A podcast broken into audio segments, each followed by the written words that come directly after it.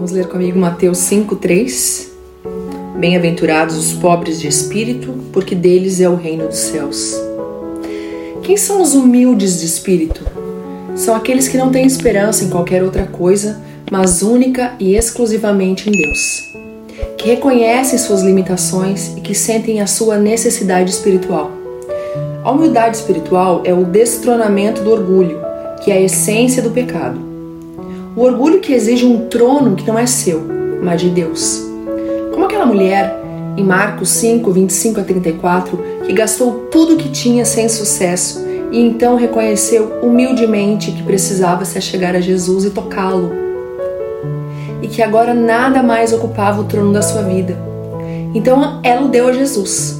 Ela entregou aquilo que era impossível para ela, mas possível por meio de Jesus. Diga ao Senhor: Pai, eu reconheço minhas necessidades e minha absoluta incapacidade.